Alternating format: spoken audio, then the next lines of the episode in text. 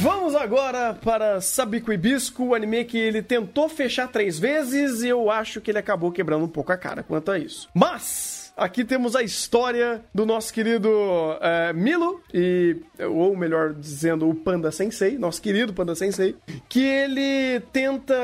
É, ele tenta ajudar algumas vítimas de uma espécie de uma pandemia de uh, ferrugem que assola aquele mundo numa época meio pós-apocalíptica.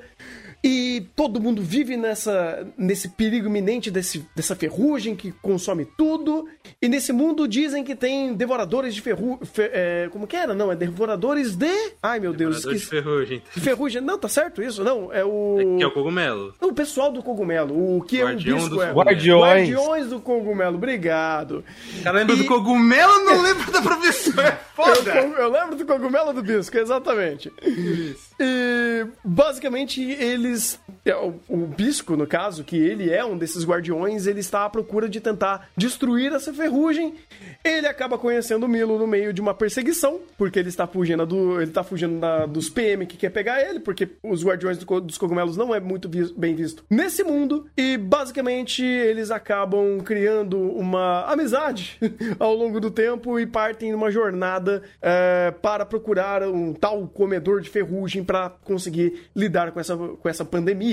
Ah, obviamente acontece muito mais coisa no começo da obra. É um começo muito, muito envolvente, muito contextualizado. Um mundo feito de uma forma maravilhosa e com alguns poderes muito legais, por exemplo, de você atirar eh, flechas que viram cogumelos, mas nem tudo são flores, ou melhor, nem tudo são cogumelos em Saco Hibisco. Assim, vou começar que pra mim ele foi minha maior decepção dessa temporada fácil. Sim. Porque.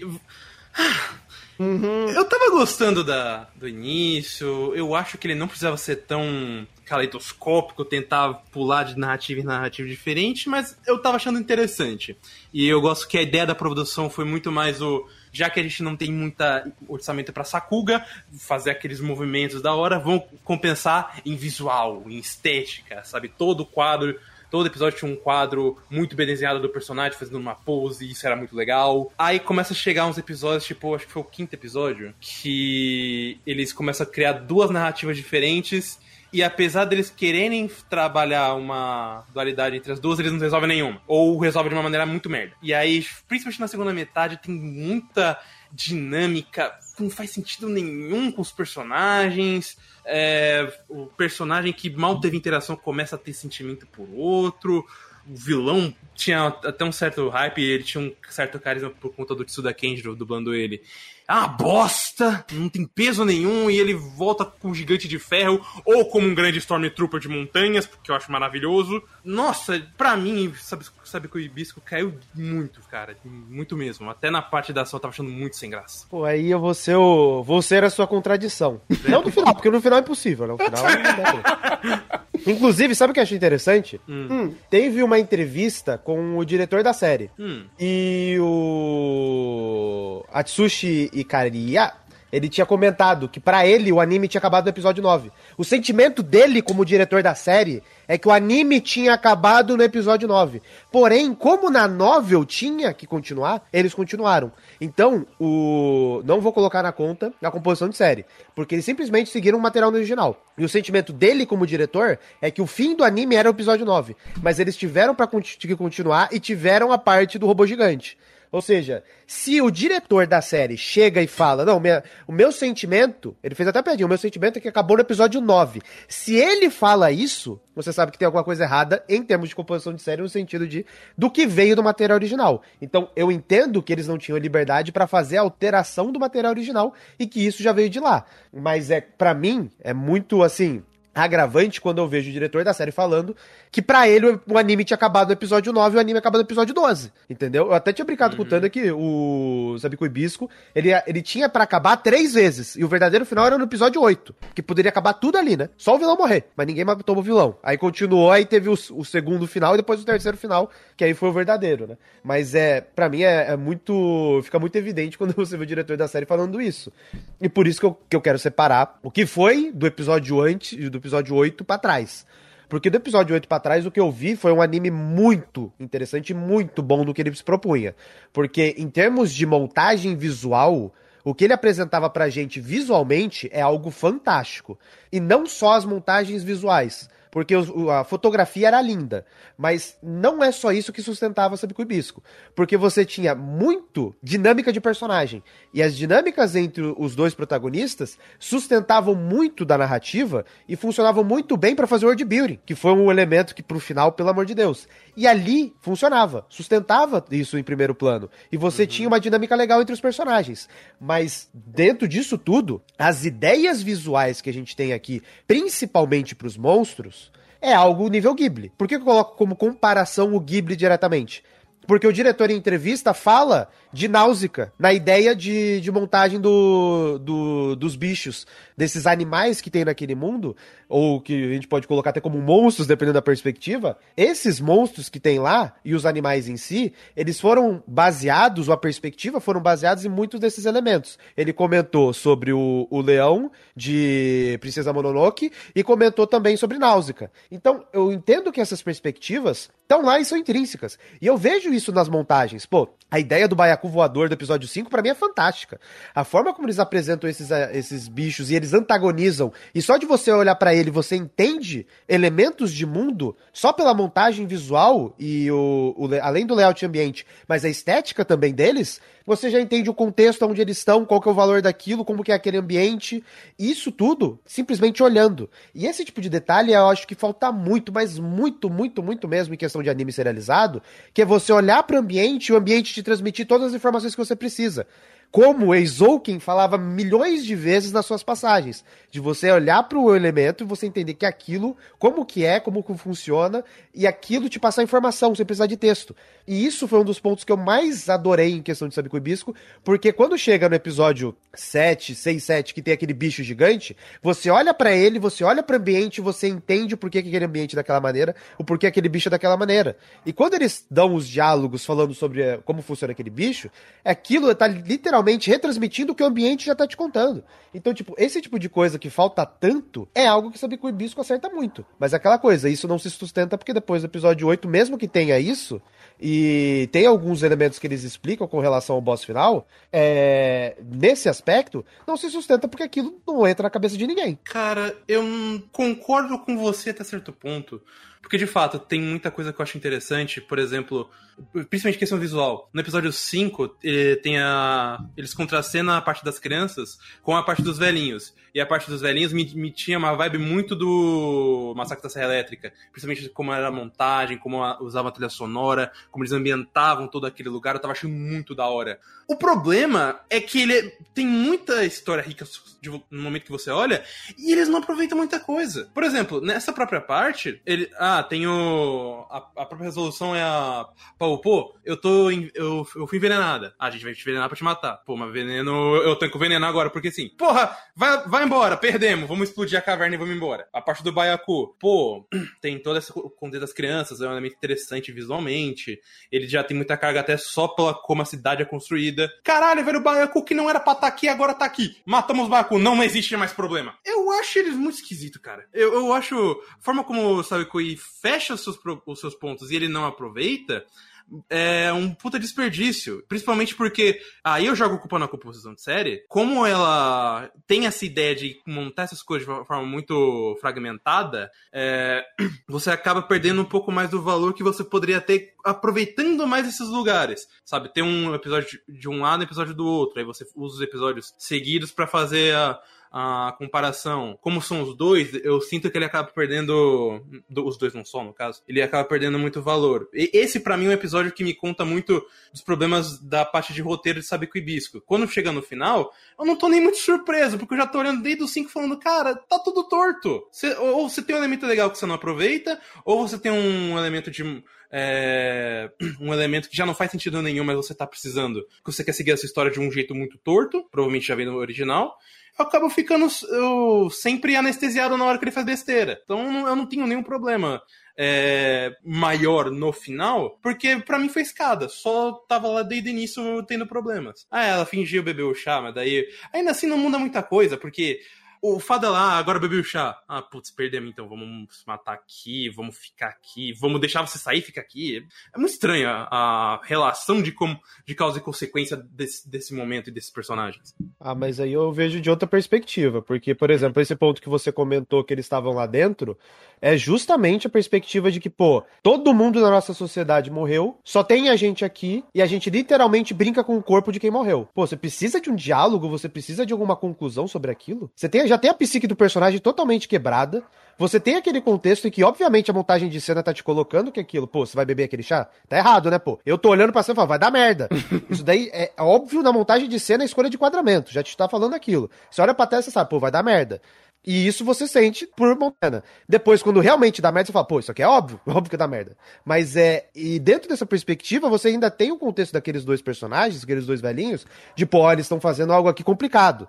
Porque aquela história dos bandidos já não faz sentido desde o começo. Então, aquela coisa. Nesse momento, para mim, não faltou informação nenhuma, porque esse contexto tá desde do início. Desde a invenção da historinha dos bandidos, desde a perspectiva, principalmente, do daqueles personagens vivendo daquele ambiente ali que não tem ninguém, porque o ponto de resolução daquele plano não é os velhinhos. Os velhinhos são irrelevantes. É interessante para alguns elementos de entendimento de mundo que agregam, sim, mas o ponto não é esse. O ponto daquilo tudo foi a, a história que os velhinhos contaram, porque aquilo cria o contraste entre o outro plano, que é o plano onde estão as crianças, em que as crianças estão literalmente falando, pô, um, uma das crianças falando, pô, meu pai, ele, ele tinha uma relação que ele, ele gostava do guardião porque o guardião auxiliou ele. No outro plano, a, a irmã do protagonista tá ouvindo, pô, o cara veio aqui e matou todo mundo. Ou seja, você tem dois planos que você tem o contexto daquele mundo que está sendo colocado e tem um conflito naquele ambiente,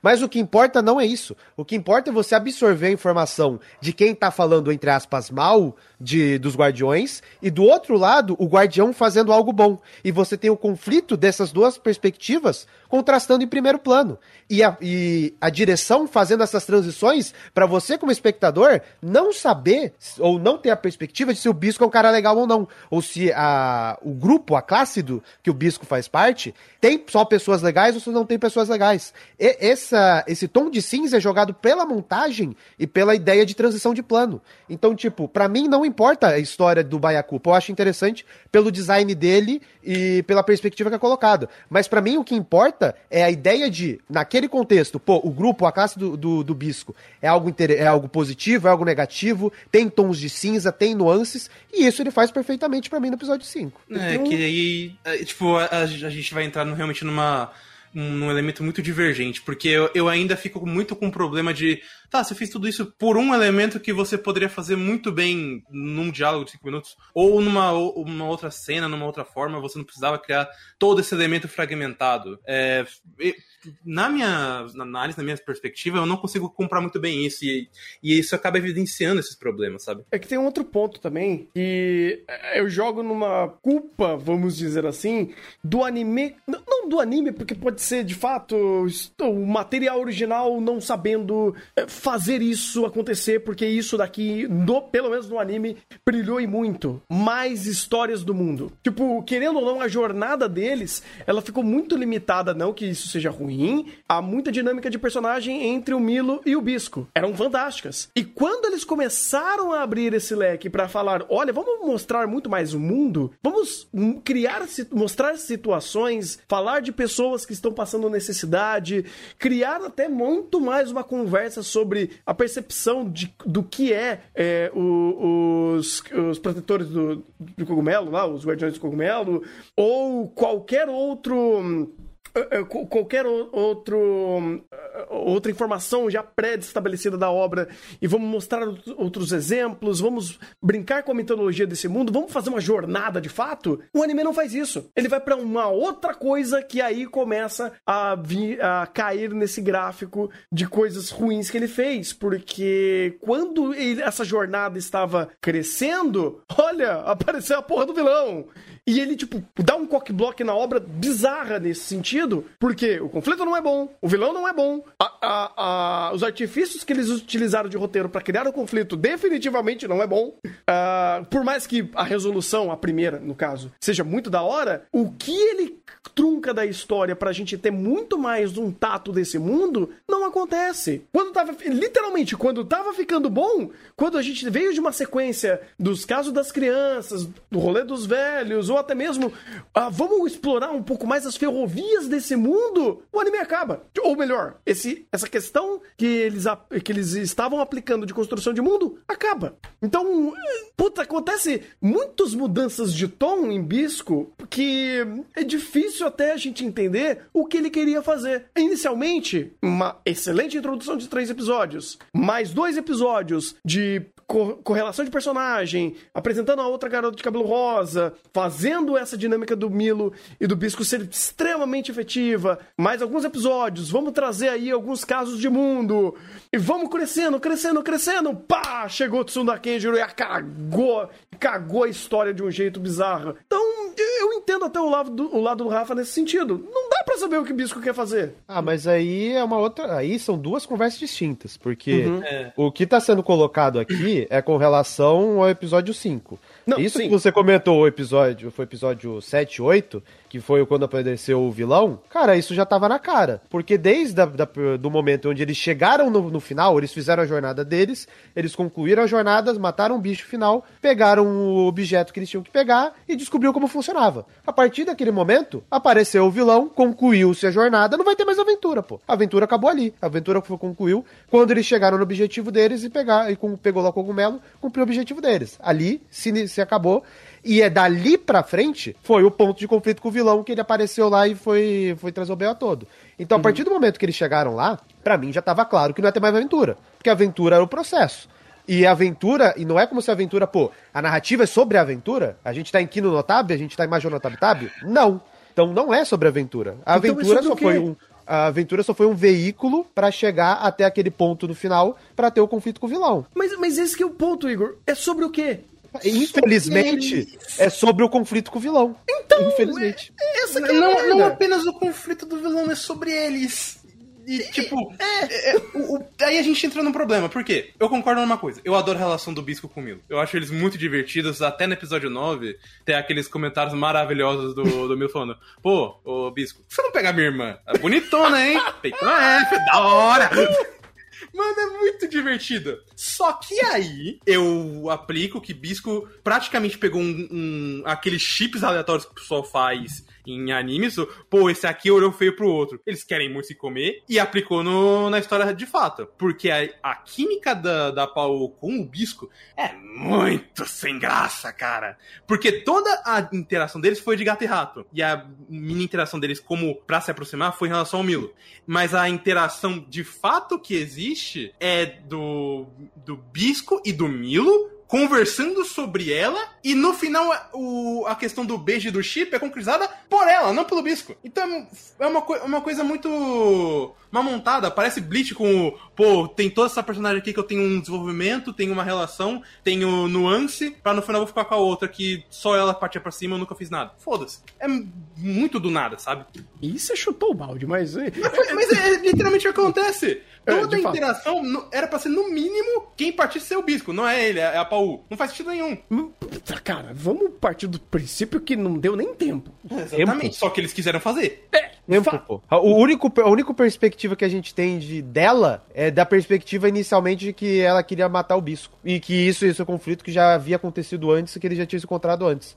Mas é. é. Eu também não vou ficar aqui de análise comportamental para falar que o X tem que gostar de B, ou A tem que gostar de C, ou o amor platônico de A com B. Eu não vou ficar entrando nesse Mas- ponto. não, mas eu não Até tô entrando o- nesse mérito, Igor. Eu tô entrando no, no ponto que, pô, ele guiou pra uma coisa e ele só, só chegou nessa coisa fazendo uma outra completamente aleatória do nada. E aí ficou muito mais sem graça. Se fosse o contrário, se fosse o Bispo indo meter o B, já seria pelo menos melhor. Eu não estaria reclamando disso. Ah, mas aí você é a favor do assédio, né? Aí é foda. Ah, mas porque o que ela fez foi muito beleza, né? Foi muito relação romântica. Exatamente. Mas aí é questão de perspectiva, Rafa. Ah, Mas é. Mas Meu é. Deus. Não, só pra concluir essa parte, eu até entendo essa perspectiva. Eu, como não sou analista de romance, não sou o The Love School da Record, é, não tenho, não tenho esse, é, é, esse conhecimento pra adentrar nesse âmbito. Pra mim ficou plenamente plausível a partir do momento que ele foi lá e literalmente salvou o irmão, de, irmã dela, o irmão dela, de tudo que aconteceu e de ela simplesmente ter quebrado a cara porque achava que o guardião era um merda, quando na verdade o guardião que ela odiava salvou o irmão, irmão dele, irmão dela. Então, tipo, eu entendo essa perspectiva e entendo essa quebra do ponto de vista dela. O que faltou, mais da perspectiva dela. Porque ela literalmente foi um objeto que foi jogado por conta do, do protagonista, que é o irmão dela, falou: não, fica com ela, fica com ela, fica com ela. Transição de cena, opa, aconteceu o inverso. Porque o nosso querido Bisco não queria. Então, tipo, o que, o que faltou pra mim aí foi perspectiva dela. Mas aí eu não sei até que ponto de coisa foi cortado. Mas é pro anime, eu entendo a ideia de ela ter um mínimo de sentimento, porque literalmente ele salvou o irmão dela e ela foi enganada nesse período porque o cara que era o chefe dela era um babaca completo. Babaca não, um bandido completo. E o guardião, que era o cara que todo mundo deveria odiar, nada mais é que um cara que era o, vamos dizer assim, o mocinho da história. Então entendo que essa quebra é significativa pra mudar a perspectiva dela. Não, isso, eu isso ainda eu acho também. um puta casalzão de fanfic barato, mas... Cara, eu, eu. Putz, é é foda, porque entra numa espiral de problemas macro de sa Sabico e Bisco. Chega no final do Isso dia. é só mais um exemplo. Não, pois é, não, concordo com você. É, Vai, Quem eu sou. esse fosse o problema, pô? Se esse fosse o não, problema, então, não, tipo, esse é só um elemento, tipo... Mano, a gente quer olhar pra gigante de ferro, de ferrugem, no caso? Não, mas, então, eu, eu ia pegar num, num outro mais geralzão, que é o seguinte, cara. Esse final é tão ruim, e dá um cockblock tão grande em Sabico e Bisco, que eu não sei o- sobre o que é Sabico e Bisco. Eu não sei qual é a proposta dele. Eu não sei o que ele queria fazer. Beleza, ele queria fazer a jornada do Milo e do Bisco. É, mas caralho, desse jeito? É, porque a única co- coisa que sobrou É que foi a sobrou. dinâmica entre os dois. É o que sobrou. Foi a jornada, né? De fato, foi a É, jornada deles. Foi uma jornada, foi uma jornada. Se todos os elementos é, dentro da narrativa foram fomentados pra isso, de fato não foram. Mas é o que sobrou. Porque é uma das últimas, únicas coisas que ela não foi nem necessariamente. né, Não foi, não foi quebrada ou esquecida. Ela foi mantida e se manteve até o final. Porque criação de mundo, né? O world, world building da história foi de Vala. Ah, power play? Que power play, irmão? Pelo amor de Deus. Ah, Ah, os o- mitos e. eu e- posso e- colocar um negócio nessa questão do Power Play? Ah, Eu entendo fazer a coisa estúpida pelo cu. Tipo o, o Milo pulando montanha. sim. Mas chegou nos momentos onde eu tô, eu tô vendo o Gigante de Ferro atirando um raio que desintegra, nem explode, desintegra a montanha aqui numa bomba nuclear, acertando a montanha dele e ele sai sem nenhum arranhão, ou ele desviando de raio na cabecinha, no, no tilt da shaft, eu já não acho da hora, eu acho cringe. É cringe, é ruim, é ruim, é muito ruim. Pô, Aí você vê, pô, que incrível a animação. Aí você olha como o desenho, o desenho do, como foi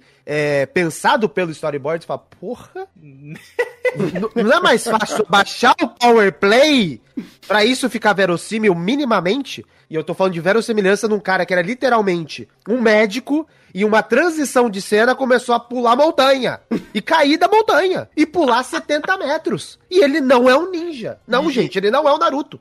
Eu aceitava se ele já estivesse pulando no ar, mas eles quiseram manter o cu. Eu falei, velho, faz o estúpido direto. Faz que nem de fureta. Mas esse é o ponto, cara, porque se perde. E eu não sei até que ponto o Murai conseguiu fazer alguma coisa controlada nisso. Porque, sei lá, se no texto original tava, é, e o moleque realmente fez um, um, um Hadouken no ar com uma flecha, aí você fala, caralho, mano, como que eu vou fazer isso em tela? Vou tentar fazer cu. Mas, mas aí é o que eu tô falando, parte de, do, de alguns problemas de Bisco eu vejo até sendo do Murai, porque a ideia da, da, da, narrativa dele ser mais fragmentada, eu não falo nem só do 5, desde o início uhum. até alguns momentos do final, era foi ideia dele. Tanto que eu, de comparação que me contaram, do início, aquilo ali era para ser muito mais linear, sabe? Contando a parte do bisco, depois troca pro Milo. Como uhum. ele fez as duas coisas, eu, por exemplo, no início senti que ficou um pouco mais confuso do que precisava ser. Não ficou necessariamente ruim. Eu uhum. chego aqui no final, eu até penso que é capaz de ter estendido porque esse momento era pra ser só vai, sabe? Pô, momento de porradinha. Aí chega o bisco, Deus, com a mão da punheta chegando a tremer ou esquentar. E aí derrota. Mas tem que estender pra três episódios, então tem que meter porrada. Tanto que o pessoal que chegou lá, os esquimó, estavam ali, sabe? E diferente dos monstros, eles não tinham nenhum um elemento visualmente mais distinto e interessante que contasse toda uma história apenas pelo visual. Cara, é, é muito difícil, eu não sei, assim, quem eu culpo. Porque o Murai eu dificilmente vou colocar muita coisa na, na conta dele quando de fato na história original o negócio já estava descarrilhado. Mas tem muita coisa que é bem fora de sintonia. Ah, o power play é completamente fora de sintonia. O próprio aproveitamento de cenário para fazer de fato esse final é esquisito e personagens se teleportam em transição de cena e vamos usar o momento, a, a, aquele, aquele velho truque de no último momento aparece alguém várias e várias e várias e várias vezes e, sei lá, descarrilha de um jeito que eu não sei para onde eu olho e falo, pô, vou meter a culpa em você. Porque tudo ruim, tudo enferruja. É, é muito triste, cara, quando você vê uma obra com tanto potencial no início e que tava fazendo tudo muito certo, chega no momento de virada e ele precisa criar um clímax. Esse clímax é bom? Não. Esse clímax é coerente? Definitivamente não. Esse clímax, ele é empolgante? Também não. Mas ele precisa ser feito. Por quê? Porque talvez seja uma fórmula narrativa. E não é só ele fazendo. Lembra até, até jogar essa bola pro você, Igor. Volta aquela conversa que você falou antes, de obras que têm essa mesma percepção de fazer essa narrativa. Pô, vou pegar aqui um ponto que eu vou juntar o seu ponto com o do Rafa. Hum. Pegar aqui na entrevista. É, perguntaram pro, pro Iwa é, se ele tava convencido de que os dois protagonistas formariam um, um casal. Uhum. É, porque, entre aspas, no, no último, no, na última cena, você tinha essa perspectiva, né? Se a pau não fosse jogada pra cima dele. Ela, uhum. e, pô, e o nome Cepal é complicado. Mas é. Mas, qual que é o ponto? Eu quero pegar uma frasezinha aqui. É, na verdade, concatenar duas. Hum. Aparentemente, a Paul se viu atraída pelo bisco no progredir da história. Três pontinhos. Como um filme hollywoodiano. Ah! ah Ai, Tem Deus. duas coisas daí que eu, que, que, que eu amo. Como um filme hollywoodiano e o aparentemente, ou seja, nem eles estavam sabendo direito por quê. Então, isso... Ah. qual, qual que é o meu ponto de tudo isso? Que hum. foi o que eu já comentei no, quando a gente fez o último episódio. Assim como os filmes hollywoodianos, eles têm uma estrutura e eles fazem, repete, e parece que aquilo foi tão, vamos dizer assim, aceito que não foi normalizado e tá tudo bem ser daquele jeito. Eu vejo que nos animes, às vezes pega-se de lá, às vezes do, dos próprios animes também tem essa perspectiva. Que, pô, você faz um puta de um desenvolvimento inicial, faz elemento de de building, faz desenvolvimento de personagem, faz desenvolvimento do, do, dos aspectos da trama, chega no final, lança porrada. Porrada, porrada, porrada, porrada, porque é isso que o, o espectador quer. O espectador quer o quê? Quer ação. Então a gente vai dar a ação que ele precisa, que ele quer, vai entregar isso da melhor maneira possível em quesito de ação, não em quesito lógico da segmentar o storyboard, concatenar a física do mundo, que dane-se. Faz uma montagem de cena foda e coloca isso pro espectador. E é isso que eu, tô, que é isso que eu vejo. Pô, a gente até pegou para elencar os animes que passaram por isso, e para mim o máximo de tudo isso é Kado, que é literalmente um anime de trama política numa transição de cena, tá muito tirando a espada e tá tendo porradaria como se fosse o Battle Shonen. Então, isso ser, vamos dizer aspas, legalizado dentro da, da indústria e isso ser visto de maneira aceitável é o problema. Porque eu tô lendo a entrevista inteira e ninguém tá falando mal do final. Tá todo mundo falando. E, e engraçado que muda os adjetivos. Eu acho isso muito importante. Hum. Quando você tá falando até o episódio 5, você fala, pô, o plano, a perspectiva, a ideia. Quando chega no final, incrivelmente o adjetivo muda para legal. Olha como essa cena é legal, olha como esse storyboard é legal. É incrível como as palavras se metamorfam quando chega a determinado momento. Porque parece que o entrevistador sabe que o final é pra ser cool. Não é pra ser, vamos dizer assim, é, lógico, racional. É pra ser cool. Então os adjetivos do próprio entrevistador se metamorfa quando chega no final. Então, por exemplo, tem uma parte aqui que fala, pô, olha como o vilão é legal, olha como a voz é, se torna presente por conta do dublador e como dá esse, dá esse impacto na cena. Não a ação do que tá acontecendo com, com, o vilão que ele tá fazendo. Não o cogumelo que controla a mente. Mas não, a dublagem é muito incisiva, muito pesada, dá impacto. Faz com que o vilão seja mais intenso. Ou no próprio momento de, pô, Olha como apareceu o Tetsujin. Olha como ele, como ele aparece como se fosse o último Last Boss. Pô, adorei esse termo, pô. No, o Tetsujin aparece no episódio 10 como com aquele sentimento do último boss a ser derrotado. Então, tipo, não é um juízo de valor se for bom, se for legal, se foi isso, se for aquilo. Não, é simplesmente, pô, apareceu lá e aquilo foi legal, aquilo foi cool. Então, cara, isso, para mim, já da perspectiva de quem tá trabalhando, já foi liberado. Não, tá, tá, vai pra Varsa. É isso mesmo. É essa a perspectiva. Tanto que quando. Tem um comentário aqui que também esse é outro excelente. A hum. cena de ressurreição do Bisco no episódio 11 foi muito legal. Isso o entrevistador, tá? Aí o. O. Icaria. Ele é o personagem principal, não? De acordo com o autor, o. O que aqui a tradução ficou errada, mas de, de acordo com o ator da novel, ele deveria voltar à vida sem permissão. Aí, entre aspas, entre parênteses, risada. Ou seja, tá com foda-se. O final, tá com foda-se. E essa perspectiva muda só de você olhar pra entrevista. Você pode olhar para anime, você pode olhar pra entrevista. Parece que todo mundo tem a mesma perspectiva. Que quando chega no final, a gente quer ver porradaria. Tanto que, das três perguntas que eu coloquei aqui, foram todas respostas rápidas, com a maioria, alguns comentários fazendo uma brincadeirinha, uma piada, da ideia do que foi, do que foi colocado. O, o, próprio diretor, ele comenta, pô, quando eu li o original, ele, ele pensou, pô, ele tá morto. Aí, aí ponto. E ele vai voltar à vida. Deu risos.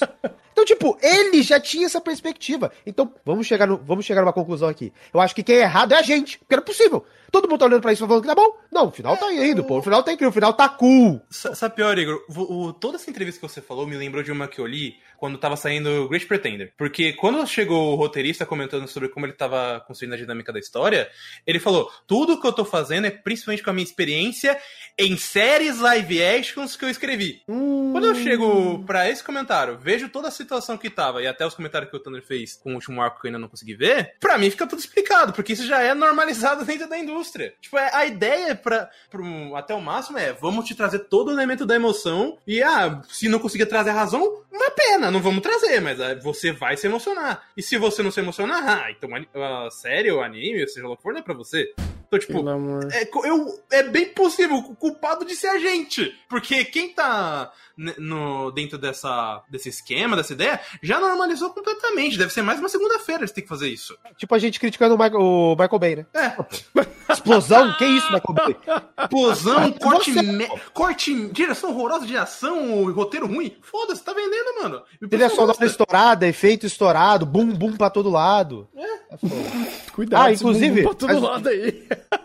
Inclusive, depois tem que colocar que vai ter spoiler, tá? Que já ah, foi não, de vala. sim, isso daí já foi Ou de vala. Ou separar bispo daqui... um chá. Não, não já virou, já virou um chá à parte. Naturalmente, a conversa se moldou pro que precisava ser.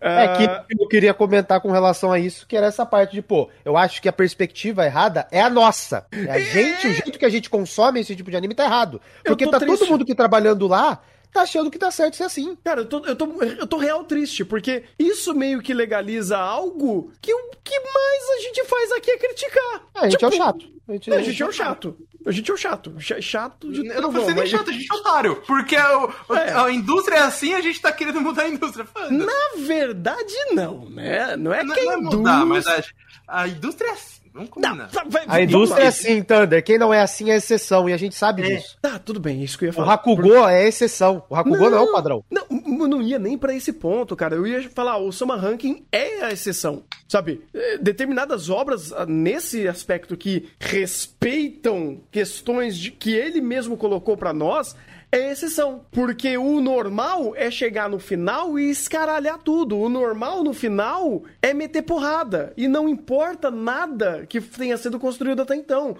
O clímax, ele justifica-se pela intensidade, não pela coerência e nem pela qualidade de conclusão desse clímax. E isso daí é muito esquisito porque justamente quando a exceção aparece, é como se as coisas fizessem sentido. É como se falar, caralho, por que, que alguém quis fazer certo? Sabe? Ou melhor, por que, que as pessoas normalizam errado? Eu não entendo. Eu acho que é uma questão também de. Vamos dizer assim. O Decadence, uhum. é, até o ponto no final, ele era muito bem segmentado, concatenado certinho.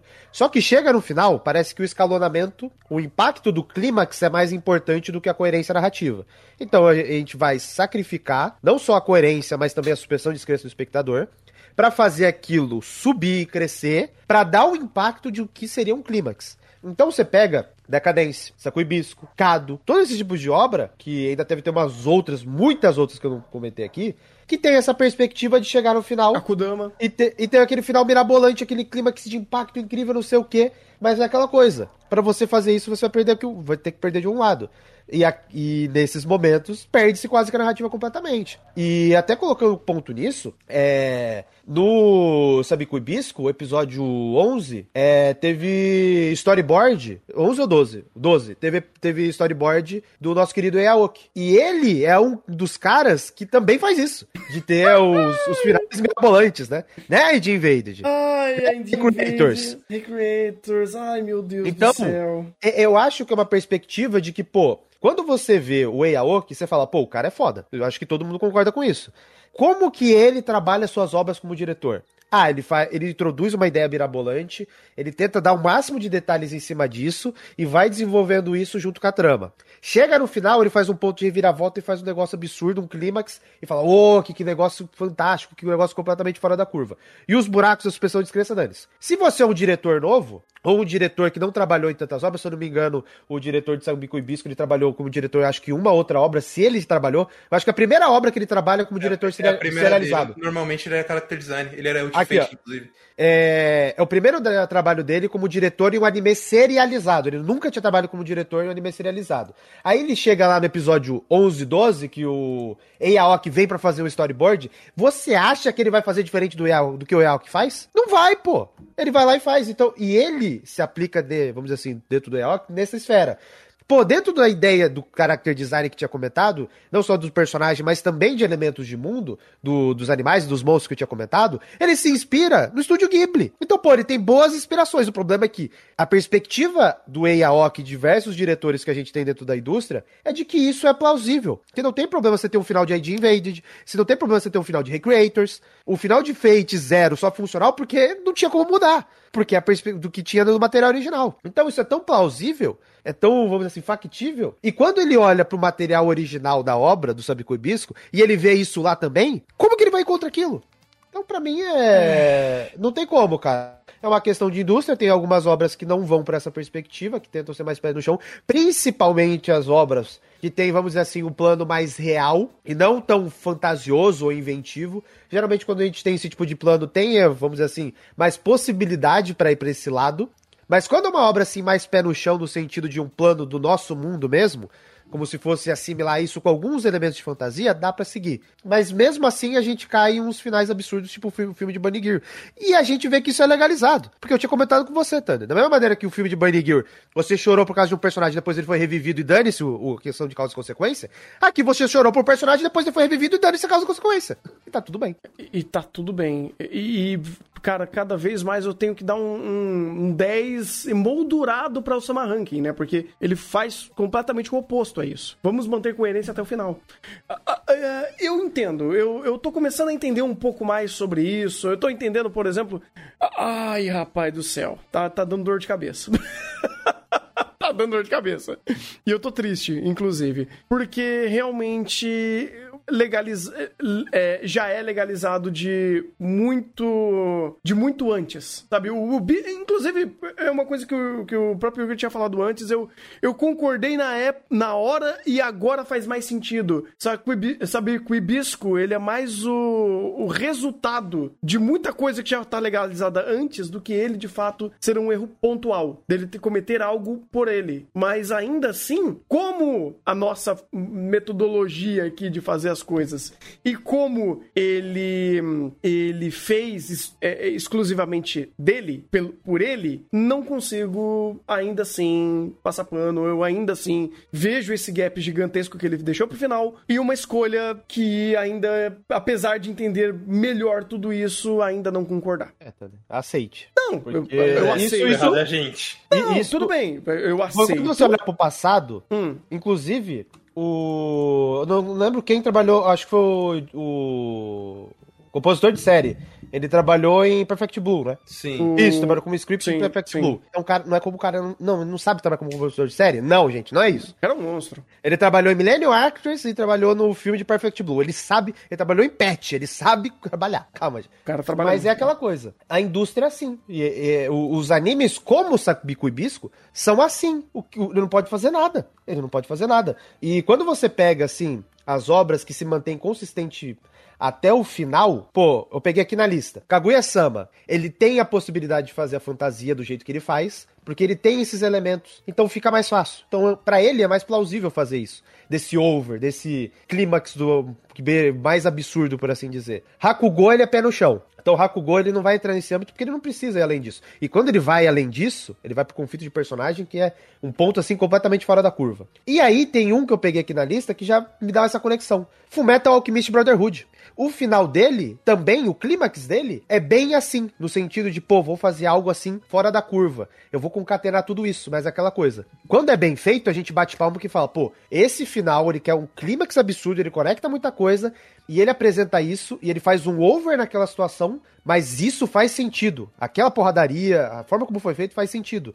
Mas essa é a exceção. Não vai ser todo mundo que vai acertar. Mas a perspectiva de todo mundo é ter um final como Fullmetal Alchemist Brotherhood. Mas nem todo mundo vai acertar. E no meio desse caminho, as obras que estavam indo bem desde o começo vão ter esse ponto de, pô, chegou no final deu ruim. Acontece, porque tentou fazer o mais difícil. Porque fez algo fora da curva. Mas só que aquela coisa, o fora da curva pra gente não é fora da curva para eles. para eles é o normal. E eu entendo que seja assim. Porque o padrão de obras que eles têm é, do que tem de novo, a gente vai pegar é, o, o filme do José, a gente vai pegar é, Summer Wars, a gente vai pegar os filmes do Makoto Shinkai, que é literalmente isso, guiva a sua o, o, a questão da, da sua suspensão de descrença em prol de uma cena de impacto do meteoro passando, em prol de uma cena de impacto dos dois personagens passando um do lado do outro. Jogue tudo isso fora em prol daquela cena. E ele vai e faz. Mas só que no meio desse caminho tem o Jardim das Palavras, que mesmo com esse aspecto, ele funciona bem. Então ele funciona como se fosse um acerto crítico. De tipo, pô, agora concatenou os dois. Você fez certinho. Mas esse não é o padrão. Então, eu, eu acho que, vamos dizer assim, o ideal pra gente de narrativa é, seria, entre aspas, um acerto crítico que consolide os dois. Porque em um, do lado deles, eles só estão preocupados de uma narrativa emocional que tenha um momento chave e que repasse isso pro espectador. Porque, querendo ou não, essa forma do Makoto Shinkai funciona. E tem um outro ponto, até pegando alguém que, vamos dizer assim, não critou, mas fez muito próximo disso, que é um exemplo, um exemplo mais recente, é o próprio Vivi. E a gente falou, isso daqui ele guivou uma parte da lógica para em prol da emoção. Lá é mais claro. E não é um acerto tão crítico quanto as, tantas outras que a gente viu. Eu acho que o maior acerto crítico recente, inclusive, é o próprio Summer Ranking. Que, cara, ele, ele é absurdo em fazer tudo isso. A última luta, que ele muda até perspectiva para fazer a luta em outro plano, que não é o plano real, é, é, é fantástico, é, é insano e mantém-se a lógica em cima disso. Então, é, ok, eu aprendi bastante aqui. Eu tô triste. Eu tô realmente triste. Por, enten por entender que a gente tá fazendo errado. ah, meu Sim, Deus. A gente tá fazendo errado. oh, Sempre fez. Sempre fez. E, e se você for pegar... fazendo. Yeah! E se você for pegar, Thunder, é, o pessoal de fora, o próprio pessoal dentro da indústria, uhum. o próprio diretor, o pessoal da staff, os caras estão felizes pra caramba do que foi entregue. Porque vamos ser sinceros, em termos principalmente da questão do cronograma, do que foi entregue na questão da produção e no que foi apresentado visualmente na porradaria, ah, a porradaria faz sentido, beleza. Mas a porradaria é linda de doer. Então, uhum. tipo, pra eles, foi muito bem. Tamo todo mundo satisfeito. Foi um puta do projeto. Eu entendo a perspectiva deles. Mas pra gente, é um outro viés que a gente tem. Então, por isso que eu falo, acho que o viés tá errado é o nosso. Porque eles tá tudo perfeito. Não, é. e outra, Pega é... a cena do, do, do Milo desviando do, do laser que explode montanha no pescocinho.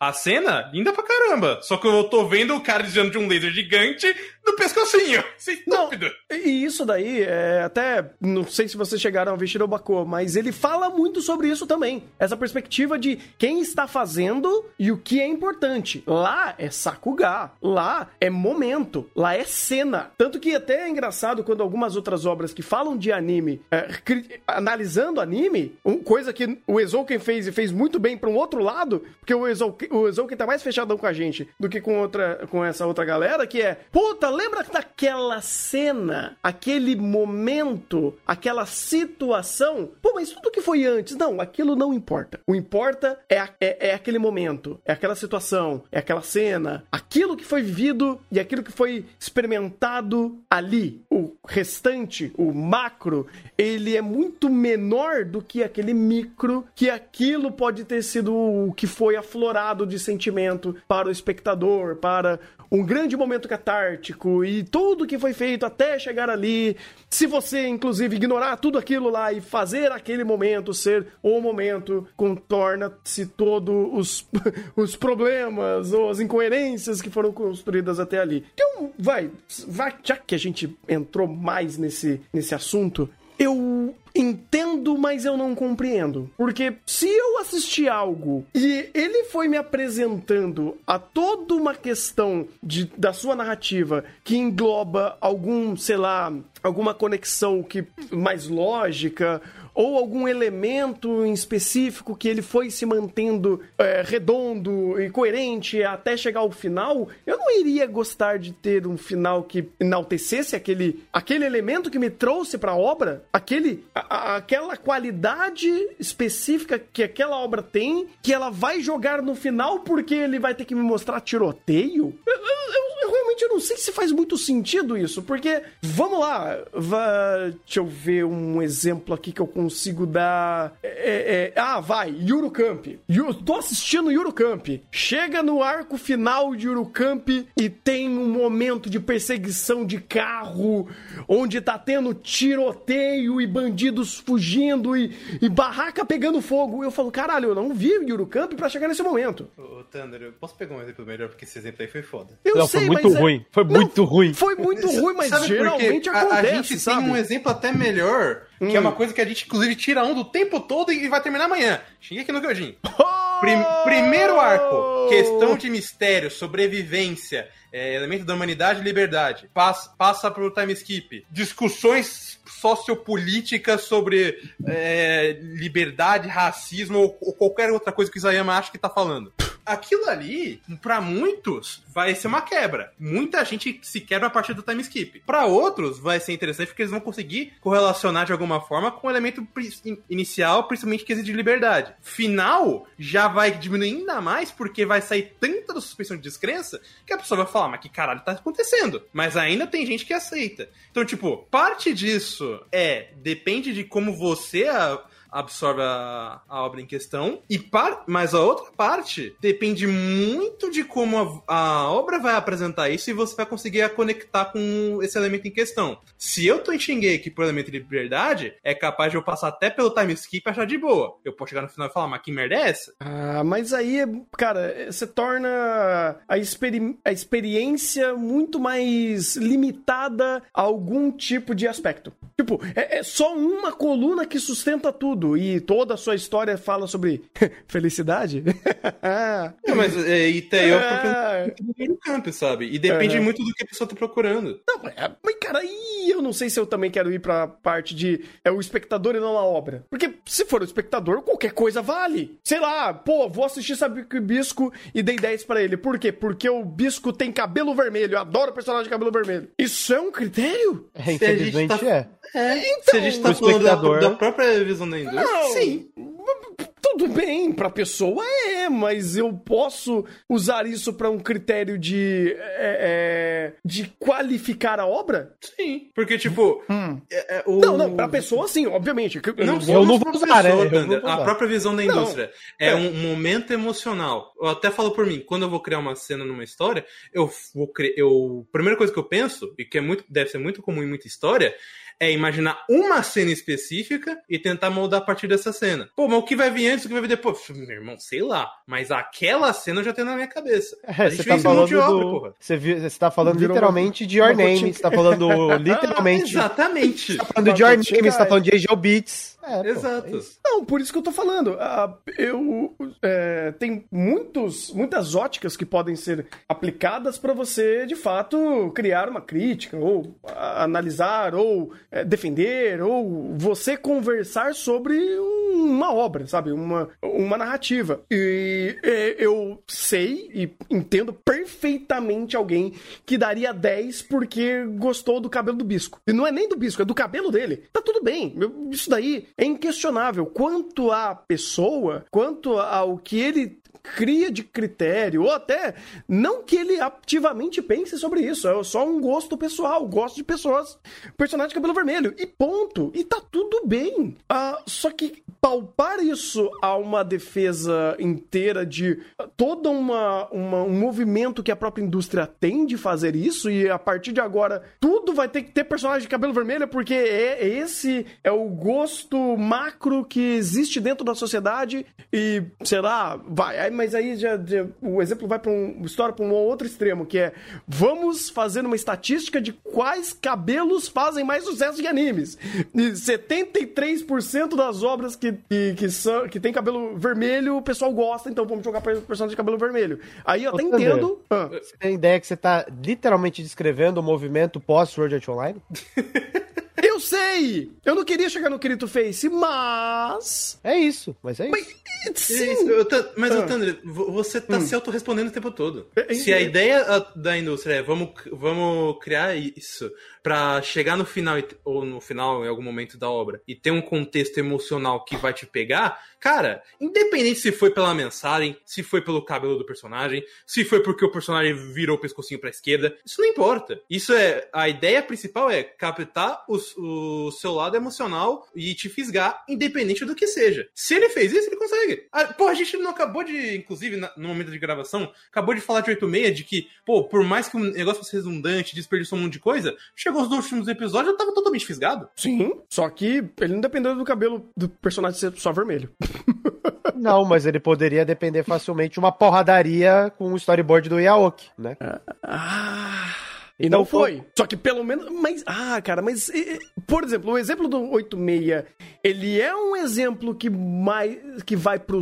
pro. pro que geralmente o pessoal faz é aceitável? Pro, sei lá, o, o, o modelo Hollywood ou é uma outra coisa? Porque o que o 86 fez é muito mais fisgar você pelo próprio anime, retra, é, trazendo, né, renascendo aspectos que são positivos da própria obra, que são coerentes com o que foi transmitido até então, esquecendo as partes ruins, ou ele, vamos tacar porrada, meter tiro porradaria, porque, querendo ou não, vamos, vamos combinar que a porradaria aconteceu no episódio anterior aos dois episódios que a gente elogia. Então, é estranho isso. Tanto que o principal problema de 86 é a porradaria que destrói sua suspensão de descrença, falando por que, que isso tá acontecendo na minha tela. Então, Mas qual que é o ponto? Hum. Qual que é o ponto de tudo isso? Vamos separar. Hum. Certo. De um lado, tem os animes genéricos de temporada que se aproveitam de determinados arquétipos e perspectivas para fazer a sua narrativa para vender. Certo. Do outro lado, e é esse que eu quero falar, são as staffs que trabalham ou com material, ou eles produzem de maneira original, ou eles pegam e criam esse, é, pegam material para utilizar para fazer a obra e a gente vê que a Steph tem potencial e a gente sempre quebra a cara com essa merda. Hum. Porque, exemplo, Cado, a gente tinha um belo do potencial. Babylon, a gente tinha belo de potencial. Todos os animes do Jun Maeda, aí eu vou tirar Angel Beats porque ele é aceitável. Todos os demais a gente tinha um puta de um potencial e simplesmente eles foram destroçados. Os filmes de Code Geass, que são aquela atrocidade completa. O Akito? Sim, o Akito. Potencial? Tinha, tinha. Tinha Caramba. potencial para não ser aquela merda. Pra, compara ah, não, não, tinha potencial para não ser merda. Tudo bem, aí eu Entendeu? concordo, mas Entendeu? cara, por, oh, por lá, exemplo, a, a de Noah Zero, a de Noah Zero que tinha potencial para não ser aquela merda, foi aquela merda completa. Não, então, tipo, tinha do, do Madonozaki, o próprio Hello não. World tinha potencial para ser algo mais do que não, uma não, porcaria. Peraí, peraí, peraí, eu, eu não tô concordando com alguns exemplos porque eles estão extrapolando o potencial, porque vamos lá, o Akito desde o segundo minuto daquele negócio eu falei, mano, essa história já não tá fazendo sentido. Agora, Exatamente. o Zero, eu já concordo porque a premissa inicial é boa E você tem uma base sólida estabelecida que funciona. Mas esse é o ponto, às vezes não precisa nem ter a base tanto. Tá, O- mas o- é, você tá, colocou, tudo bem. o que você comentou já coloca a situação. Eu vi dois minutos, eu vi menos de um minuto do filme do Akito, vi que é uma merda. Exatamente o seu ponto. Você não falou. Antes de eu assistir, eu já sabia que é uma merda. E esse que é o ponto. Ah, é, tá, esse tipo entendi, de entendi. produção, Entendi. esse tipo de produção, quando você olha pra Steph, você fala, pô, tem potencial. Igual o Under Egg, igual um Shingeki no Kyojin, igual um Sony Boy, igual um Violet Evergarden, que pra mim é um pico desse exemplo. Então, tipo, Charlotte, eu coloquei uma porrada de aba, o Kultik Nine, Kado e aí o Code Geass que eu já tinha comentado. Abriu uma porrada de aba pra mim pegar esses animes em comum, que qual que é o ponto? Esses animes, ele, a gente olha pra Steph, a gente olha pro que é feito, a gente fala, pô, esse trabalho aqui, se esse cara trabalhar bem, vai ser bom pra caralho. Se o Aoki trabalhar bem aí de Invaded, vai ser do cacete. Como foi do começo. Aí depois a gente vai vendo e segue o mesmo padrão. Chega no final, aí começa, opa, o que que tá acontecendo aqui? Aí começa a extrapolar um, extrapolar dois, começa a acontecer os absurdos. Transição de cena, já acabou o mundo, o que tá acontecendo aqui? Um apocalipse global, vamos terminar, vamos terminar a narrativa nesse pico. Então parece que a estrutura de ato de anime, pra esses casos, ele sempre degringola pra algum canto. Degringola, como foi também pra Decadência. Sempre chega naquele ponto que tá indo tudo bonitinho, você olha pra Steph, pô, que trabalho fantástico. Chega no final, é sempre a mesma. Dá alguma merda de tipo, "Vou- vamos fazer um clímax aqui absurdo. Aí quando faz o clímax, é aquele 880. Pode sair um Code Geass, pode sair um 86, como pode sair um Decadence, pode sair Saku- Sabiku Hibisco. Mas é aquela coisa, a gente olha pra Steph e fala, pô, isso aqui tem um potencial pra ser um baita do, do, do trabalho. Aí a gente chega no final e fala, pô, isso aqui não foi um baita do trabalho. Porque o final é uma merda. Ou o final é tipo, pô, eu quero bater minha cabeça na parede.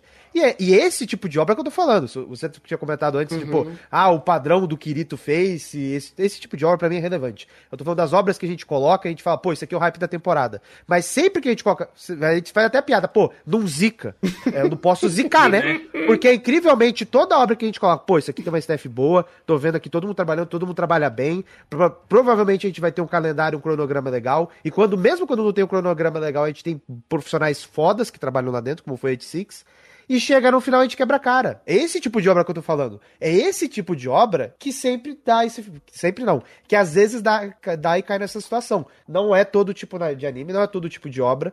E a gente teve exemplo no próprio. Se a gente pegar aqui os mais recentes, de Decadence, de Sony Boy, de agora de Sabico Hibisco. Esse tipo de obra, cara, é pra ser 10 de 10, mas não é. Não, isso sim. Isso, isso faz sentido. Quer dizer, faz sentido a explicação, mas não faz sentido o resultado Não. final. É, exatamente. É, Na não, verdade, faz, é. pra mim faz sentido porque é um 880. Se você vai querer fazer um clímax absurdo, você pode tanto acertar quanto errar. Porque você vai fazer algo fora da caixa e muitas vezes você vai agregar o nível de escoladamento. Você pode sair com um Devilman Crybaby, como você pode sair com Sabico Hibisco. E olha que quando chega no final de Devilman Crybaby, é isso mesmo, ele vai subindo um Isso prédio é ali. verdade. Ele, É eles- muito difícil de acertar, mas o ou ele bateu 80. Sabico Hibisco bateu 8.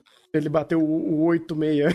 E, e às vezes o final é bom, mas aí tem que ver se o espectador gosta. Por exemplo, o final do, do Evangelion, o primeiro. O final do Evangelion, pra mim, fantástico. Pra outro, não é. O final de Fullmetal Alchemist Brotherhood, pra mim, fantástico. Já vi comentário no chat, não, aquele final foi uma merda. Então, mas tipo, eu é, quero- é eu esse tipo de esse- final, esse tipo de final abre nuance de perspectiva. É por isso que tem gente que gosta e tem gente que não gosta, e é por isso que em alguns momentos eu vou gostar, você não vai gostar, outro não vai gostar. É diferente do- dos padrões que a gente tem da temporada, que ele vai ser uma merda completa, todo mundo senta aqui concorda, não, isso aqui foi uma merda completa. Beleza, a gente segue em frente. Animes que, eu tô, que a gente tá colocando aqui são aqueles animes que dão polêmica, porque eles podem ser bons, ou na perspectiva de um ele é bom, na perspectiva de outro ele não é bom, tem um final bom, não tem um final bom. Isso é a perspectiva de cada um. Mas é quando ele tem essa possibilidade, é que eu falo do 880. Porque na verdade é 8, 40 e 80. Porque o 40 é quando cai um Fullmetal Brotherhood, que tem gente que não gosta e que tem gente que gosta. Mas isso daí pra mim não faz muito sentido, porque se a partir do momento que o final de, de, de Brotherhood, né, do Fullmetal Brotherhood, ele é aceitável pra alguns e pra outros não, e vai, final de Saco Hibisco, ele é aceitável pra uns e pra outros não, eu perco o parâmetro. Ah, mas aí esse que é o ponto. Eu perco o parâmetro, o porque po- o assim... ponto, o ponto do aceitável pra um e aceitável pra outro é quando é perspectiva. Por Não, exemplo, o mas- final de tá. Evangelion, ele abre nuance pra você gostar ou não gostar. Porque a forma como ele foi feito é daquela maneira. Na minha perspectiva, aquilo foi ótimo. Mas só que é aquela coisa, no âmbito da perspectiva. Por isso que eu gosto de colocar. Esse tipo de obra, ele tem essa perspectiva. Só que é aquela coisa, quando chega o final de Sabico e Bisco, tem gente que vai gostar, mas a gente vai conseguir pegar e falar, não, isso aqui foi muito ruim. A gente consegue chegar e colocar isso e, e ter base para falar isso. Quando a gente pega um Devil May Cry Baby e fala, não, eu não gosto do final, porque é diferente do original, ou por causa de motivo A e B. Aí é uma discussão da perspectiva de cada um. Mas é o ponto é, a gente consegue levantar e falar, porque o final de Devil May Cry Baby foi bom por causa disso, disso, disso. Quando a gente levanta aqui, o, ponto que eu tinha comentado da perspectiva do 40, é quando hum. gera debate. E que claramente não é o caso do Sabico e Bisco. Não, mas Ou esse até, é o ponto. Vai, pegando no próprio Sabico e Bisco, o momento hum. de debate foi, foi, no episódio 5. Sim. Que eu não gostei, o Igor gostou. A gente tirou um debate aqui. O momento que não tem debate é no, no final, porque a gente olha no final, que bosta. Exatamente, esse é o meu ponto. Ele, é meu ponto. Não, sim, eu, eu entendo, mas se partir da perspectiva de pessoal, da pessoa, não importa se é coerente ou não. Porque não importa se você tem um final de Devil May Cry Baby, que faz todo sentido, e o final de Japan Sinks, que acontece o que acontece. E você, ou Japan Sinks inteiro, mas enfim, uh, você vai ter no final do dia o que importa é a perspectiva da pessoa. Ela não é metrificada, ela não tem é, parâmetros e é apenas um âmbito pessoal. E então, se... Thunder, mas esse hum. é o ponto. O ponto de tudo isso é simplesmente, pô, os animes, como Sabico e Bisco, ele não cai nessa situação. Por que não? Porque ele é ruim. o final é ruim. Eu tô colocando que esse ponto do debate é quando é discutível. A gente consegue sentar e discutir. Não, tem pontos positivos, tem pontos negativos. Eu acho legal, não acho legal. Pô, beleza.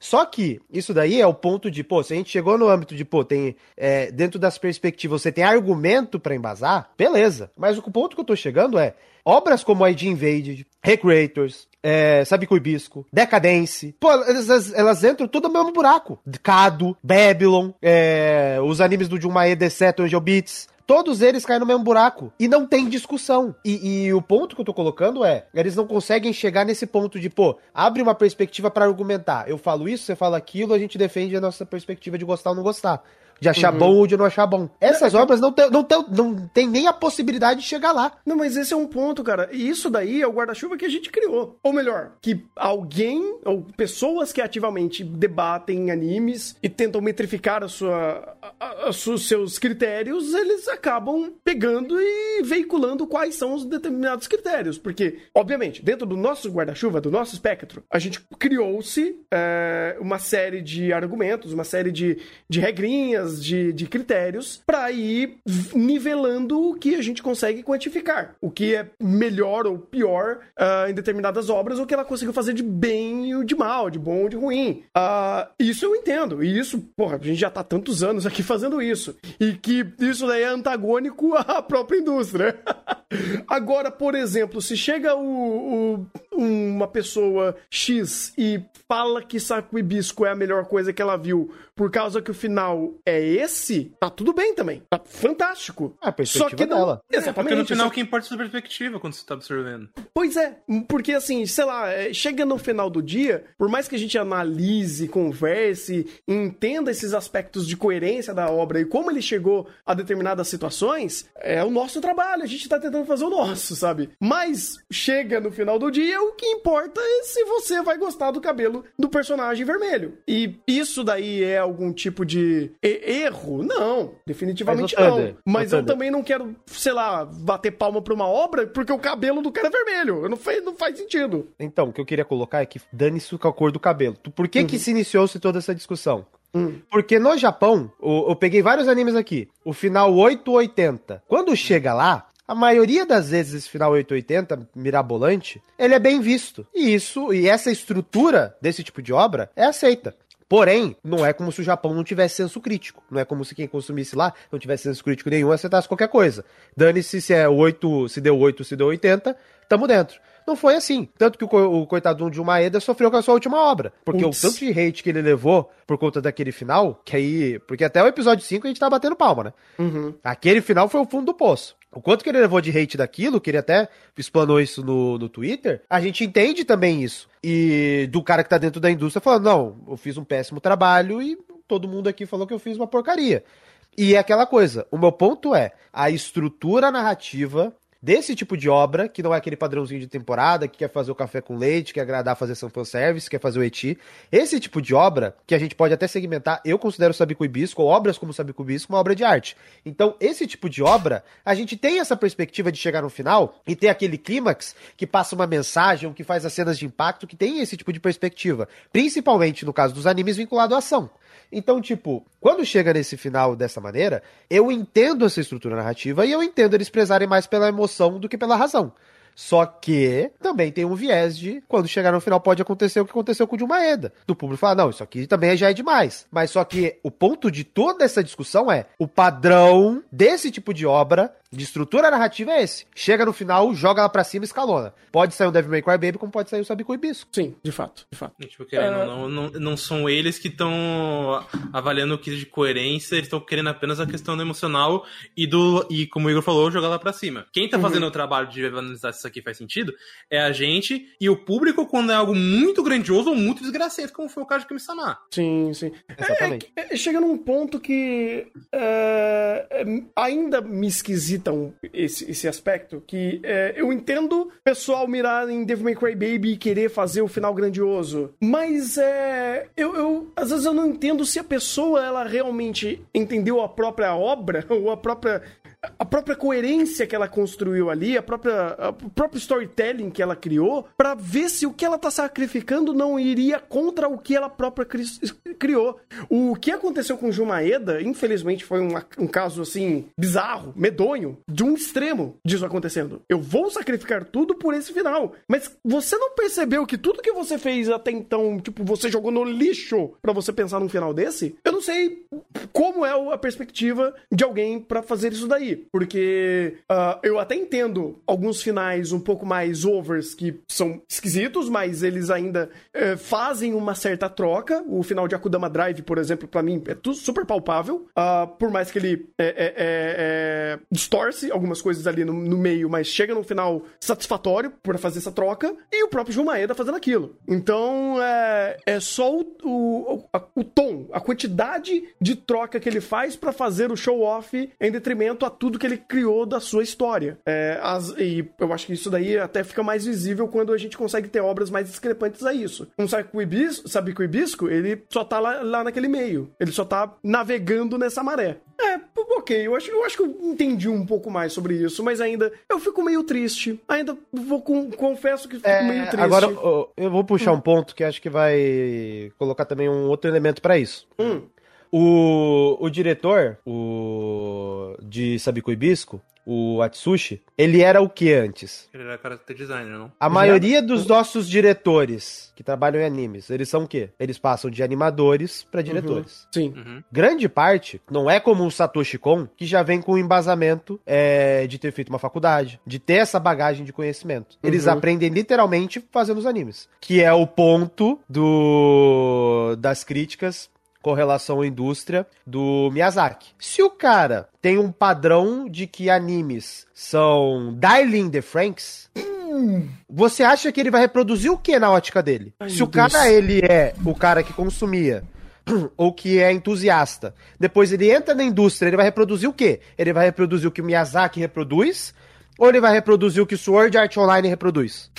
Entendeu? Por isso que quanto menos a gente tem Satoshi Kon, Mamoru Oshii, o próprio Miyazaki, a gente vai ter essa ótica sendo difundida dentro da própria indústria. Então, se quem está produzindo na indústria e quem está consumindo tem a mesma ótica de que aquilo é o legal, ou aquilo, é vamos dizer assim, é o ideal, é isso que vai ser propagado. E é daquela forma que vai ser propagado. Então, eu entendo muito, eu entendo muito bem as obras que a gente tem que tem uma staff foda, que tem muita gente foda, terem a perspectiva de ter um engajamento muito mais emocional da porradaria, da pancadaria, como foi Decadência, como foi o Sabico Bisco, como foi até certo ponto o Akudama Drive, ter essa perspectiva e segmentar em cima disso. Não vai ser uma obra que vamos chegar aí e vamos fazer, pô, um novo Viagem de Shihiro, um novo Princesa Mononoke. Ou o Princesa Kaguya do, do Ghibli. Esse tipo de perspectiva tá lá no Ghibli e tá longe do resto da indústria. O que a gente vai fazer é anime de porradaria, com o viés da porradaria e vamos fazer animes como o Satoshi Kon faz. E vamos trazer isso pra dentro. Então esse vai ser o nosso padrão. E dentro de- desse- de- desse escopo pra gente, pra gente, pra gente separar. E ainda tem um outro âmbito dos animes serializados, que a gente tem a comédia romântica, a gente tem o Isekai, a gente tem o Eti, que já estão difundidos. Então, tipo, eu entendo que a indústria seja dessa maneira, porque quem compõe a indústria tem a mesma ótica de quem tá consumindo. E isso é algo que não eu não sou eu que tô falando, o próprio Miyazaki já fala isso há tempos. E o reflexo disso, pra mim, são nas obras que a gente tá vendo. Que tem essa ótica, pra quando chegar no ponto de, vamos dizer assim, de resolução, tem esse clímax lá no alto. Porque as obras que eles olham pra trás e falam, pô, era tudo assim. É o. Aquele filme do espadachim, Stranger. Uh, Sword of Stranger. Isso, Sword of Stranger é basicamente o Sabe Bisco. Só que lá ele não tem o elemento fantasioso, então fica, não fica tão, vamos dizer assim, tão fácil de errar como o Sabe Bisco errou.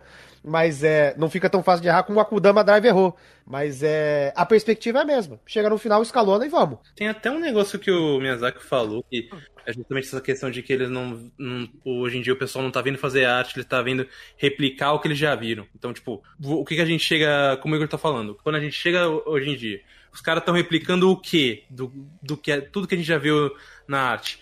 Um Chihiro, um Princesa Mononoke, um, um Castelo Animado da Vida? Ou ele vai replicar o Sword Art Online, o Shingeki no Kyojin, o, sei lá, uma coisa meio famosa, One Punch Man. Ele vai replicar o que tá de mais, mais recente, mais fresco na cabeça dele, ou o que inspirou ele a vir pra cá. Inclusive, você pega um monte de entrevista até com um dublador, que ele olha e fala, pô, os mais velhos, me fui aqui porque eu vi é, a interpretação da meu, meu gato em Evangelion. Aqui, hoje em dia, pô, eu, eu vi aquele personagem no jogo, gostei, quis, quis experimentar. Completamente diferente o escopo de como a pessoa tá vindo. Não, Não, isso- e, isso e daí o- é um os, animadores, né? O animador chega, pô, você quer animar o quê? Bleach, Jujutsu, o da Serra Elétrica, o Sha- Chainsaw Man. Man. Então, tipo, é a perspectiva deles, eles querem animar esse tipo de anime. Então, se eles têm a a perspe- essa perspectiva, e o cara que tá animando aqui, daqui a pouco ele vai ser um diretor, porque o cara tem qualidade, qualificado, quando ele chegar lá, ele vai pegar um Sabico Hibisco, ele vai fazer um nuance de enquadramento e perspectiva de Sabico Hibisco da mesma maneira que fazia Náusica. Não, pô, ele vai colocar porradaria. E foi a porradaria que ele colocou.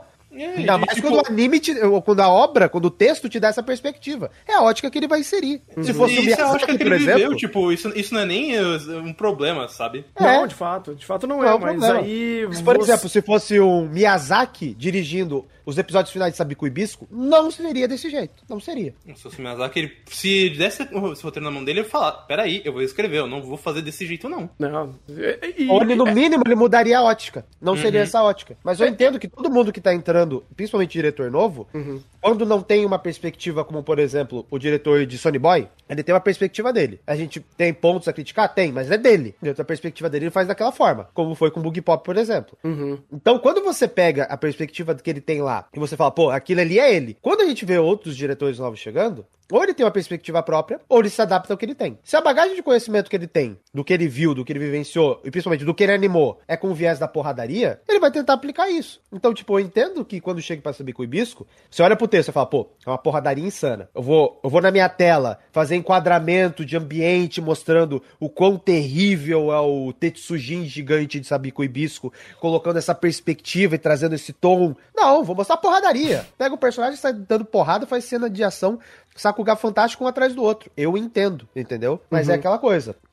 É, não, é, não é o que a gente, vamos dizer assim, anseia, né? É, chega a uma espiral, porque é uma coisa puxando a outra. Porque vai, por mais que o diretor queira, ah, e eu acho que até em Saber que o Hibisco ele chegou um pouco a isso, você vai adaptar um material que talvez você nem tenha tanta liberdade assim pra mudar o tom que você queira, ou de dar a Normalmente sua você não tem. interpretação. É, exatamente, você tá meio que algemado a um contexto de uma adaptação que, vamos dizer assim, a palavra adaptação é até meio forte. Porque o que se espera, principalmente vindo de mangá, é um Ctrl-C, Ctrl-V. O, o que fazem, o que mais fizeram, por exemplo, em Boku no Hero, ultimamente, é isso. E é, é bom quando eles fizeram isso? Definitivamente não. Porque a própria obra já não é muito boa pra fazer isso. pra fazer esse copia e cola. Agora você pega, vai, uma light novel, um livro, algo que não tem o storyboard feito, vamos dizer assim, você pode até brincar um pouco mais com a sua perspectiva de interpretação visual da obra. Mas mesmo assim, ainda tem uma puta de uma algema que não vai deixar você sair do final do, do Tetsujin gigante. Ou no final você vai ter que virar um pombo. Então, assim, é, é difícil quando você tem até criatividade, até bons, boas intenções, mas no meio da indústria, e dependendo ainda, inclusive, do, do projeto que está sendo desenvolvido, isso daí não importa. Você vai ter que fazer mais um Isekai do Kirito e vai vender. E vai tentar vender e foda-se. Quando isso acontece, por exemplo, quando é a realidade de, ah, mais um Kirito Face fodão que vai masturbar o protagonista, eu falo, cara, eu já não tenho nenhuma perspectiva de tentar ver aquilo lá como algo que não seja de fato um produto para ganhar dinheiro. Ah, mas isso perde a qualidade ou a possibilidade dele de ser uma história, de ser uma narrativa? Definitivamente não, mas o que a gente tá vendo em objetivo é claramente mais um Kirito Face, mais um Isekai, mais uma história regurgitada da mesma, do mesmo molde. E, putz, valor, vamos dizer assim, é muito difícil dele ter alguma coisa que já não tenha tido, tenha sido feito a exaustão em outras obras. O, o próprio Sabico Ebisco, você vê que ele não é assim. Ele não é essa coisa. Então ele, ele tem é, um aspecto visual, de mundo, de proposta, é muito mais no mundinho dele, mas ainda sim reutilizando muitas fórmulas narrativas que já é muito mais aceita dentro da indústria ou dentro uh, de até o que é esperado. E vai fazendo mais sentido o fato dele tentar fazer o final grandioso e tropeçar nas próprias pernas. Faz sentido. Eu, eu, agora faz mais sentido na minha mente. Ainda não gosto, mas pelo menos eu entendo de onde isso vem. É, pior que não é pra gostar, sabe? Esse que é o pior. É verdade, não é, é pra gostar. Nem fudendo. Por que então? Me explica por que então? É o famoso que tem para hoje. Chega lá no roteiro e ele fala, pô, vai ter um Tetsujin gigante.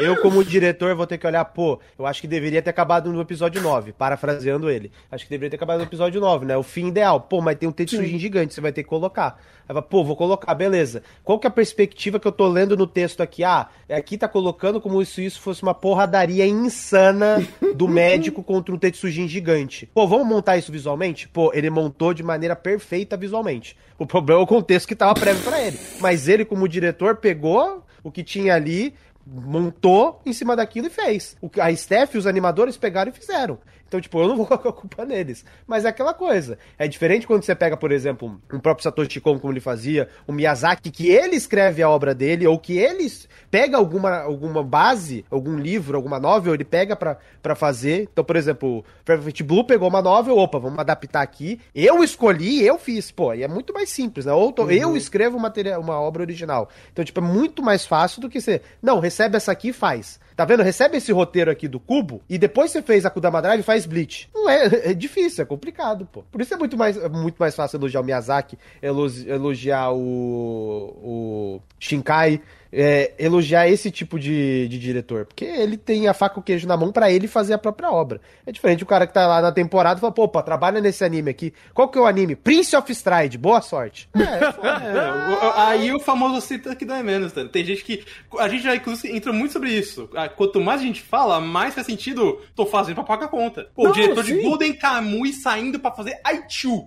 Por quê? Ele tem que fazer pra pagar conta. O que, que ele tem que falar? Sobre idols machos numa escola que o presidente é um urso. Por quê? Porque sim. Porque paga ah, Makoto Kato saiu de. de. Blonde to You e foi trabalhar no anime do cavalo. Puta merda. Ah, então, eu, então, então, então tô começando a gostar muito mais do Mado Nozaki, né? Porque é ele que geralmente faz os problemas.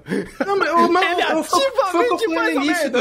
Foi o que eu falei no início. O Mado Nozaki é o ex, exato ex, melhor exemplo de falar de anime com o final é, 880 puxando pro 8 negativo. Porque o que, ele, o que ele sempre faz. Uma história baseada em alguma coisa, pra no final jogar tudo pro caralho e, e levar pro emocional. Se tu compra emocional, meu, mano, você vai achar o final de Hellworld maravilhoso.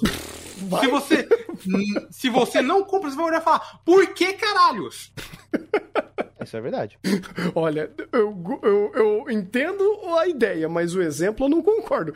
Hello Sabe, sabe World? por que eu, eu dou esse exemplo? É. Porque até recentemente eu peguei pra rever o a prequel, o Another World. Uhum. Mano, o Another World é o, literalmente o, o final de Hello World se não fosse a desgraça que é. E funciona. Porque é, completamente emocional e você compra porque a, a produção, inclusive, carrega pra cima. É, então é. Mas se você pega Hello World a história leva tudo pro caralho, você não consegue comprar aquilo. Não, e outra, o Itou trabalhou tanto ali que faz sentido o exemplo sim, é. porque ele faz você querer chorar. Ele. Agora o Nozaki faz você querer chorar de outra forma. É, o chorar de sangue ou de desgosto. Mas, Exatamente. querendo ou não, ele, o Nozaki mesmo é um exemplo do que é esse filme atual. Porra, eu vou Uhum. te fazer o engajamento emocional total. Porra, mas não faz sentido. Mas eu vou te dar o engajamento emocional total. Eu não disse qual emoção, mas você vai ter. Uhum. Pô, eu esqueci o melhor exemplo pra, pra isso que a gente tá falando. Hum. Podtex. Pode falar. O Ditax é o último exemplo que a gente teve. Mas o Oditex é, de fato. Porque de era fato. pra ser o melhor do ano. Era pra ser o melhor do ano. É, é, Inclusive, é. o final dele é o exemplo do final 40. Muita gente vai gostar pro, pro elemento, muita gente não vai gostar. Mas ele fez Uhum. muita coisa. É, Exatamente. de fato, de fato. Porque daí não é uma coisa que tropeça nas pernas e cai. Ele dá uma cambaleada. Mas ainda assim, não tira demérito, de, não dá demérito a tudo que ele tinha feito até então. Faz sentido. Mas dá demérito suficiente pra ele não ganhar o melhor do ano. Ah, não, isso com certeza. Isso sem sombra de dúvidas. É, e até voltando até o próprio exemplo de Bisco. Porque em Sabi, Sabico e Bisco, cara, não dá. Sinto muito. Porque não é nem apenas um único episódio. É uma sequência de um final arrastado, é, anticlimático. E por mais que ele esteja fazendo mais do mesmo dentro da percepção da indústria, ou de exemplos que geralmente existem na indústria, do como o que que ele fez não se sustenta. E aqui, até voltando pra Sabico e Bisco, ele compromete a obra. Compromete não só o final. A segunda metade destroça a obra, pelo menos pra mim, de um jeito. É, quando você É, tem o comentário do diretor falando, pô, acho que melhor deveria ter acabado no episódio 9, né? Meu sentimento seria que deveria ter acabado no episódio Não, 9. no, no momento que ele fala de relação de personagem, ele me manda um aparentemente, me mostra que ele, nem ele já tava sabendo o que tava acontecendo. Eu acho legal que às vezes quando a gente externaliza a situação da obra ao contexto que ela foi criada ou às pessoas que foram criadas, começa a fazer muito sentido. Porque essa percepção também foi nossa. E quando você olha pra lá e vê que o, o diretor falou isso, você fala: então, né? Acho que é, tem problemas aqui que foram é, é, é, carimbados e foram explicados de uma forma muito mais fácil de você entender. Porque o final de Bisco é complicado, no mínimo. Bem, é, eu sei que a gente abriu uma puta, um puta parênteses pra falar sobre essa questão do. Desse, dessa modalidade que eles escolhem pra fazer determinados finais, mas eu acho que, sei lá, pra mim, pelo menos pes- pessoalmente, agregou muito. Agregou muito saber um pouco mais e pensar mais sobre isso, porque não é de bisco e não é um ou outro anime, mas é de fato uma ideia, um, um- um recurso que eles utilizam pra fazer isso em, em muito mais obras que às vezes pode ser assertivo, às vezes pode tropeçar nas pernas, às vezes pode ficar só num 0 a 0 e tá tudo bem. E é interessante pescar mais disso e eu vou começar a prestar mais atenção nesse ponto porque faz sentido. E Dito isso, nota 5 pra Bisco. Eu vou manter meu 6. eu vou manter meu 6 também. É, eu não dou menos pelo que ele fez antes, mas a minha indignação e como eu tô puto porque ele errou e como ele errou e depois de todo esse debate a gente entendeu isso tudo, ele pode não receber uma nota tão baixa minha. Mas de fato, até então, ele é a minha decepção pro ano. Espero que seja a única. Espero É, que parece seja a única. Cado, né? Um sentimento igual ao de Cado. Né? Ah, não, de cada é mais complicado. De Cado, fez de Cado que em vez de 6 eu dei 5, né? Cara, Cado é um, é um buraco de minhoca tridimensional ali bizarro. É um, teta, é um tetraedo de um buraco ali. É foda, é foda.